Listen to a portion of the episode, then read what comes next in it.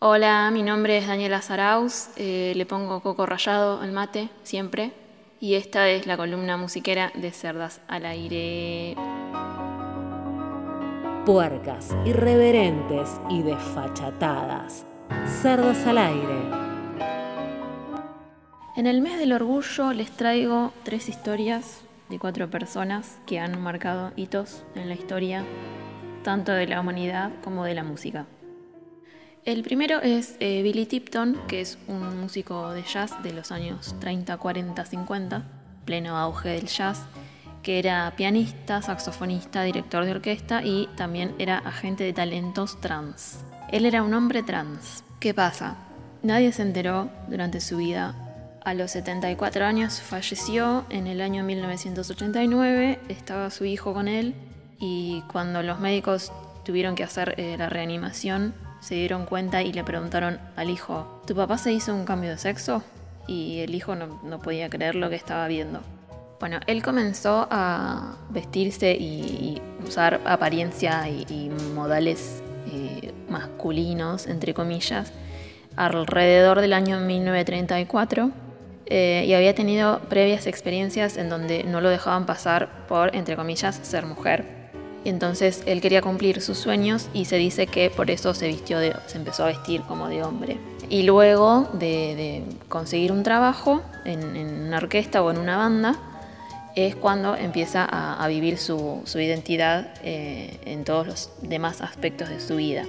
A mitad de los años 30 empieza a, formar sus propias bandas eh, y en 1950 tiene su propio trío, Billy de, Billy Tipton Trio, que es eh, una formación de jazz muy común. Y cuando consiguen un trabajo eh, en la tele, con mucha visibilidad, renunció, porque tenía miedo de que lo descubrieran. Bueno, él había tenido varias parejas, se dice que una sabía y que las demás no. También se dice que ninguna supo en ningún momento. Eh, hay mucho amor alrededor de, cómo hacía con eh, las relaciones sexuales y todo eso pero bueno, no es, no es muy importante eso, sino lo que más nos interesa es ver eh, que en esa época no se podía hablar de esto y una persona se tuvo que esconder toda su vida. Decía que había tenido un accidente de tránsito y que se había roto las costillas y por eso era el vendaje en el torso. Y para no enrolarse en el ejército en la Segunda Guerra Mundial, consiguió un certificado médico. Siempre también se cuidaba de ir al baño solo y, para que nadie lo, viera, ¿no? Eh, un par de veces después que él murió, algunos compañeros dijeron que sí, que se iba siempre solo al baño y que habían visto que no, usaba los, los migitorios. Bueno, años después eh, se convirtió en una figura de inspiración para las personas trans, especialmente para los varones trans, Existe un documental que se llama No Ordinary Man. Yo no lo, no lo conseguí para verlo. Si alguien lo tiene, me lo pasa en el posteo de Cerdas.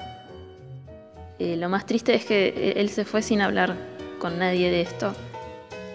Bueno, el mundo era muy hostil en ese momento. Eh, pero bueno, ahora lo recordamos como quién fue. Músicas y músiques hay, hubo y habrá. Ahora les quiero hablar un poco de Freddie Mercury, porque eh, sabemos que él es un icono gay del mundo mundial y de la historia. Pero hay mucho mito alrededor de su sexualidad y él era muy reservado también. Entonces, eh, información desde su. desde lo que él hablaba no hay. Pero se sabe que eh, Freddie Mercury es bisexual, no es gay, no es homosexual. Eh, ha tenido más de una pareja, eh, mujeres, hablando en binario, ¿no?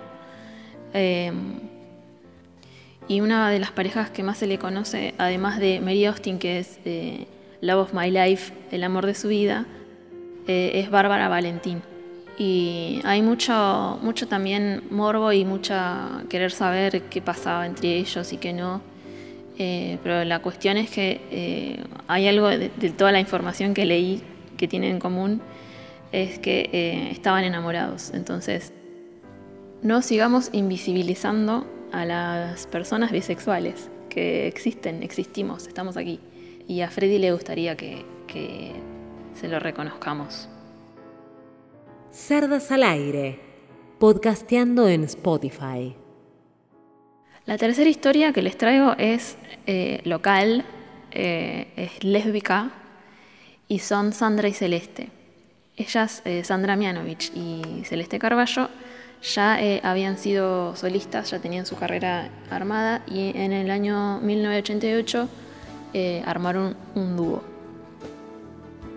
En, que, y sacan el disco Somos mucho más que dos, que fue un exitazo y dos años después, Buenos Aires amanece con amanece empapelada con la tapa del nuevo disco de ellas que se llama Mujer contra Mujer. Que la canción es de la banda Mecano y ellas hicieron un, cover. ¿Qué pasa? Era bastante escandaloso para ese momento eh, porque ellas están sin ropa y están muy cerca. Eh, ellas no hablaban de su sexualidad ni a palos, eh, hasta que en una entrevista en la tele, en el programa de Badía, él les pregunta, pero chicas, ¿qué significa mujer contra mujer? ¿Qué significa? ¿Qué significa? ¿Qué significa? Con toda la buena intención, sin mala leche, al menos yo no, no, no lo vi así. Y Celeste le dice, ¿sabes qué, Juan? Con Sandra nos amamos. bueno, escándalo nacional, eh, y a partir de ahí se han convertido en las mayores leyendas lésbicas de la Argentina y del mundo. Yo siempre dije e hice lo que quise dentro de un lugar muy eh, acotado. No soy tan valiente como dicen que soy. No soy alguien eh, que, va con una bandera y hace eso. Sí fui cantando, fui encontrando en las canciones la, manera de decir lo que quería decir, las canciones. Mirá qué fuerte es eso. El, hallazgo de soy lo que soy es extraordinario. Búscanos en radiolamadriguera.com. Si yo puedo abrir un camino.